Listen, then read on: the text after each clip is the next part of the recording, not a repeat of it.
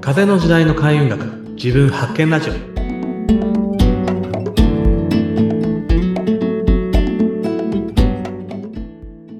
こんにちは、えー、開運とパワーストーンの人豊原隆ですナビゲーターの北村彦です。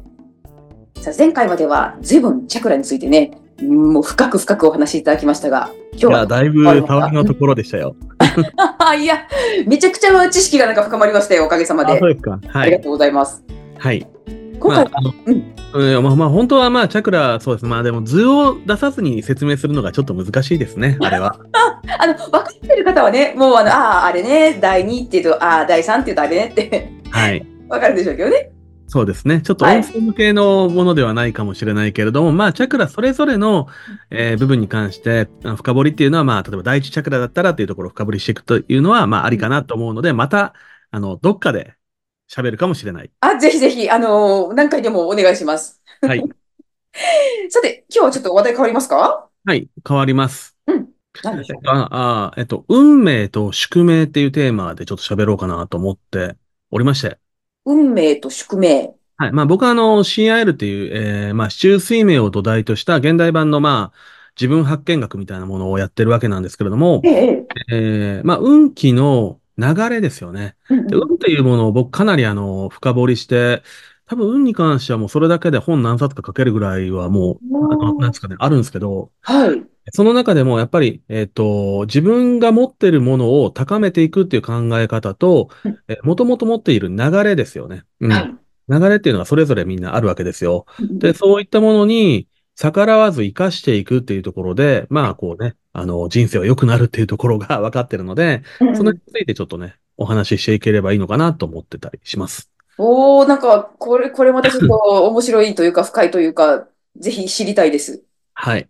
えー、まあ、あの、割と知ってる方もいらっしゃると思うんですけれども、まず、運命という言葉と宿命という言葉、まあ、よく使われるじゃないですか。うん、そうですね。うんでも、なんか、なんとなく適当に使われてる場面って結構多い気がするんですよ。うん、なんかそうですね。しっかり考えないとわかんないかも。そうですよね。なんうかん宿命の対決とか運命のなんとかみたいな感じありますよね。うんうん。で、意外とこの理解って重要で、えはーまず宿命ってどういう字を書くかというと、宿の命ですよね。い。そうですね。はい。で、運命というのは動く、うん運ぶ命か。うん。運ぶ命ですよね。っていうことは、まあ、ここもう名前の通りなんですけど、うんうんうん宿命っていうのは基本的に動かすことできないものなんですよね。あ、もう生まれた時からあうんる。そうそうそう。うんうんうんうん。生年月日変えられないよねとか、うん。両親は、まあ、変えられないよねとか、うん。その生まれた環境っていうのは後から変えられないよねとか、まあそういう感じですよね。本質的な才能とか、まあ遺伝的なものも、まあある種宿命ですよね。うん。はい。で、運命っていうのは、後々まあ自分の選択とかによって、えーうん変えていける後天的なものっていうことなんですけれども、うん。結局あの僕らがやってる、その生年月日を元にした、その開運学とか、まあ鑑定学みたいなもの、まあ占いですよねは。いこれっていうのは、自分自身の宿命っていうものをちゃんと理解して、自分の運命を良い方向に変えていくっていう使い方をするものなんですよ。お宿命を理解して変えていく。そうそう。宿命を理解して変えるんですよう。んうんだかうん。ら、例えば、その宿命っていうものを知ることで、えー、大体分かっていくものっていうのが、例えば、えー人生における大きな意味でのその流れバイオリズムですよね。うんうんうん。一生分のなんか天気予報が分かるみたいな感じですよ。ああ、あれですか、なんか天中殺がどうのこうのとか、なんかそう。そうそうそう。うんうん。そうはいでも、そうそう。でもね、例えば、天中殺っていうものをうん、結構あの、怖がって来られる方多いんですよね。なんかね、そうなの。なんか字が、字が怖い。あまあまあ確かに天中殺って言葉悪いですよね。なんかね、う殺っん。て殺すって入ってるのどうなのみたいな。そう。そうなんですよ。なんか怖いなって思います。うんうん。うん。そう、確かにそう。で、ただやっぱりその、えー先日僕あの、なんていうんですかね、人にちょっと占いというか、そう見てもらうという機会が久しぶりになったんですよえ、トね。ヨピーさんが見てもらう側だったんですかそうそうそう。え僕ーが今まであんまり触れてなかったタイプの鑑定をやられてる方がいて、はい。まあちょっとタイミング的に見てもらうということがあったんですよね。はい、はい。別にあの、なんか体験したいだけだったんですけど、うん、うん、うんうん。で、そこで、あ、なるほど、この、えー鑑定学だ、だと、こういう部分っていうのはこういう表現をするんだな、とか、い聞きながら、まあ、いろいろ考えてたんですけど、はい。で、やっぱね、思ったのが、うんなんていうんですかね。まあ、例えば今年、なんていうかな、人間関係でこういうことが起こるよとか、うんまあ、健康面でこういうことを気をつけてねとか、まあ、こういうことが起こりやすいよみたいな感じのことをはい、いろいろ言われたんですけど、これ、あのー僕はもうその辺の考え方、うん全部わかるから、うん自分の中でどうとでも解釈ができるわけですよね。はいはい。はいまあ、でも専門家でいらっしゃるからね、そうもちろそん。うそううんうん。でも、そういうのがない人がこれ聞いたら、めっちゃ恐れっていう感情が入るだろうなと思ったわけですよ。ああ、ああ、はあ、はい、はい。そう。だから、あの、占いのちょっとネガティブな側面っていうのは、来年例えば病気になり、なり、えーなりやすいよとか、うんなんかあの、こういうことが起こるよって言われたときにうん、その知識としての、なんていうんですかね、自分の中で解釈する力を持たないと、うんそれを、まあ、すごく恐怖を受けてしまってう、んそれが現実化するっていうことが逆に起こっちゃうんですよ。意識が病気になるの怖い怖い怖いって病気病気っていうことをフォーカスすることによって、うん。その現実を生むんですよ。これマジであるんですよ。かなり。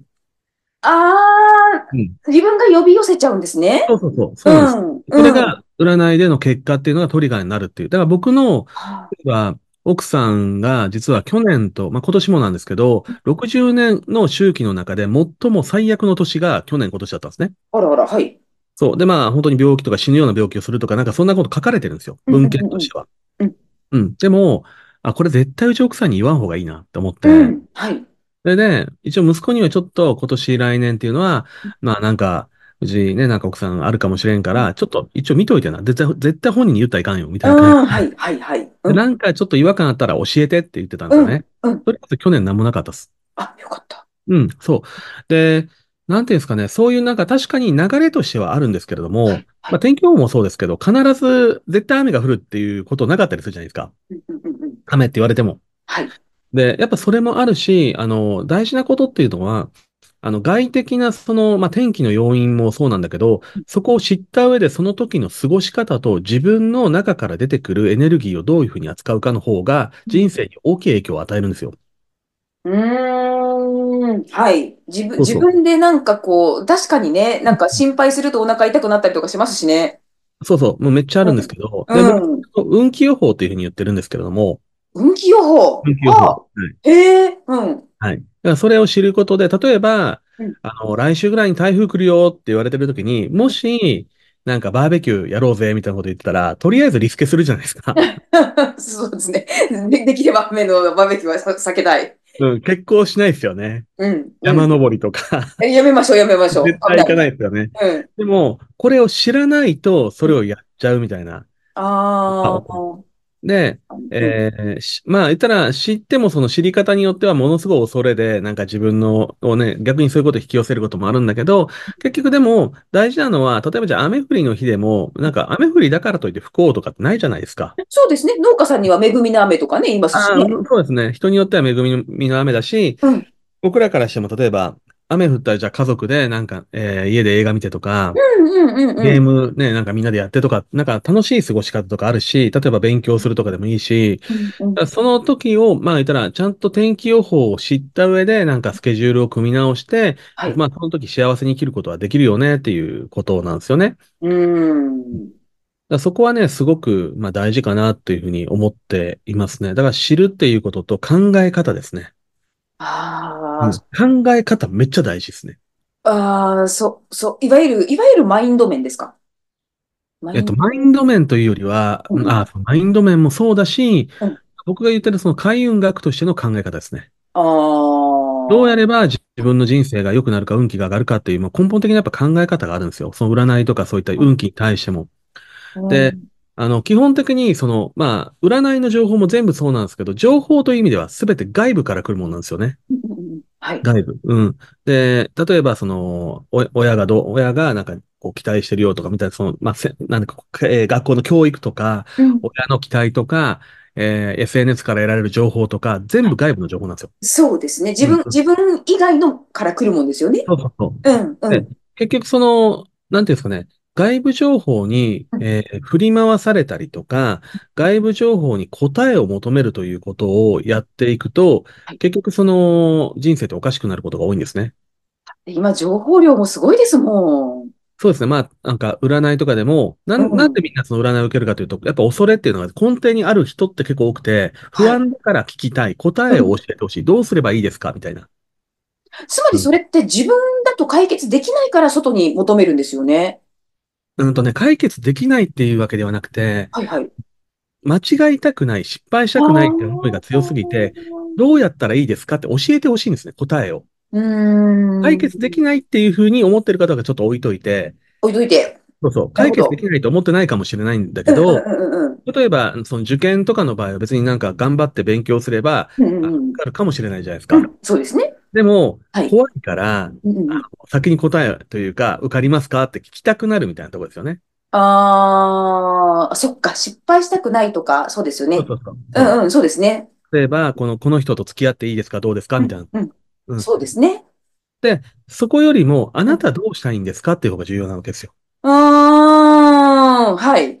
うんで、人から聞いた言葉っていうのは、例えばそれを信じたとしても、例えば失敗した時に人のせいにできたりしますよね。うんうんうんそれって、結局自分で選んでないから、うんあの、その失敗した理由も正直曖昧になっちゃうし、うん自分の、なんていうんですかね、体感としてうん、それが身につかないんですよ。それが、なんていう自分が選んだものじゃないと、大体例えば失敗してもうん、まあ成功しても、うん。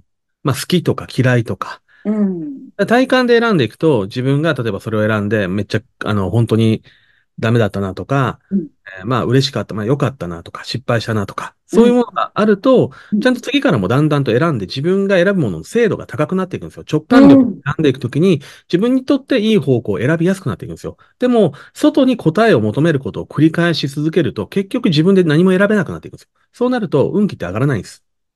あー、ちょっと待ってください。すごい深い話ですね、これ。でも、でも、なんだろう。あのね、よよくわかります。あの、結局、自分の運命って自分で作っていくものだなって思うんですよね。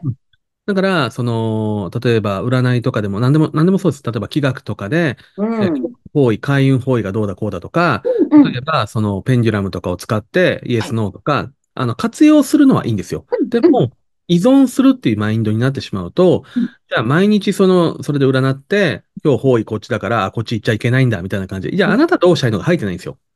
あー、もう言われたまんまやっちゃう。そうそうそう。外部うん。に全部頼ってしまう。それをうやり続ける限り運気は絶対落ちます。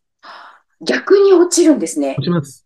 落ちます。これはうん短期的にどうこうではなくて、長期的には必ず落ちます。あー確かに、そこになんか自分、自分がないってなんか、弱いんですよね。なんかそれだけで。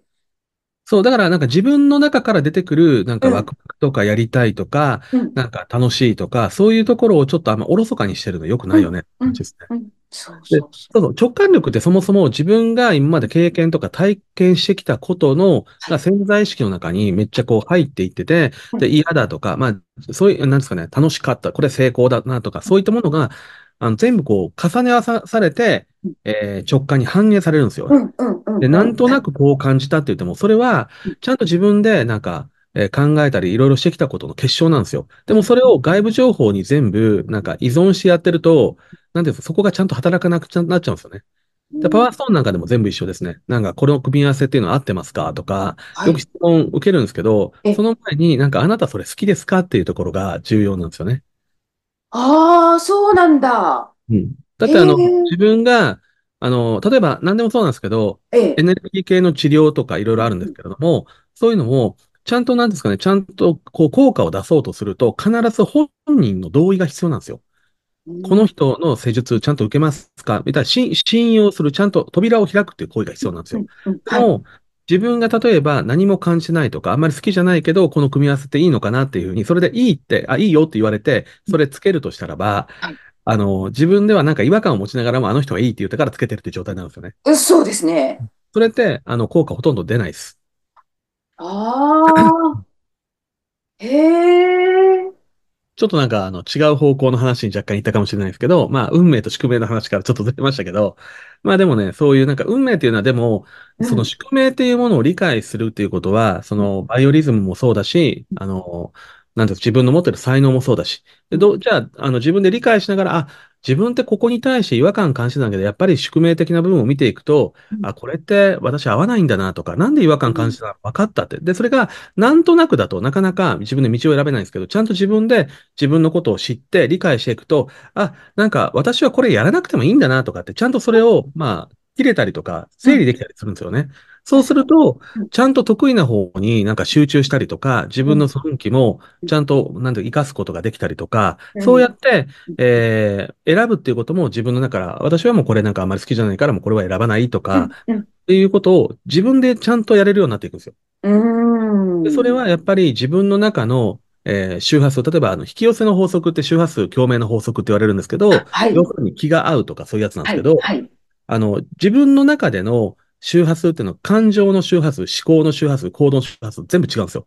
でも、感情では、えなんとなくもやもや嫌なんだけど、思考ではやった方がいいからやるとかってエネルギー出ないわけですよ。ああ、はい。頭では分かってても、みたいなことよくありますよね。そうそうそうそううです。だん。けど、頭でもこれやった方がいいよね。こ感情としてもめっちゃやりたいみたいな感じで、ワクワクみたいな感じのエネルギーが出てきてるものっていうのは、はい自分の中のエネルギーが高まるわけです。共鳴するから。うん、うん、これなんか例えば音もどの音とどの音を一緒に合わせると倍音効果で膨らむみたいなのがあるわけなんですけど、はい。そうなると、なんか行動がもう自然にできるよね。それは現実化しやすいよね。そして、そのエネルギーっていうのは見えない世界で自分にとって必要なものと繋がるわけですよ。うん。で、それを引き寄せてくるっていう現象が起こる。うんだから、自分の宿命っていうものをちゃんと理解していって、自分で選ぶっていうことで、運命ってどんどん良くなるよって話です。ああ、ああ、あのーすっごいざっくりまとめると、うん自分で選べる自分になろうってそうそうこそとうでいい。ですかそうだから、まあ、自分発見学ってまあそういうことだよね。そうですよね。番組タイトルのね。うんうん。うん。いやー、ちょ、ちょっと、あの、今、短い時間でざっとお話ししてくださいましたけど、はい生き方全般に関わる話ですよね、これ はね。めちゃめちゃ重要な話ですよね。ね、本当に、あの、肝となるとこ、 今日 お話しいただきましたが。はい。はい。ちょっと、しっかりと、あの、自分を見つめ直す ことにします。はい。本当は倍か3倍ぐらい尺欲しいやつですよね、これあ、ね。本当ですね。えじ次回も続きになりますいやそうだろうないや、ちょっと、まあ、あの、流れで、はい、なんか適当に。はい。 適当しなくてしっかりお願いします。はい。では今日はありがとうございました。はい、ありがとうございます。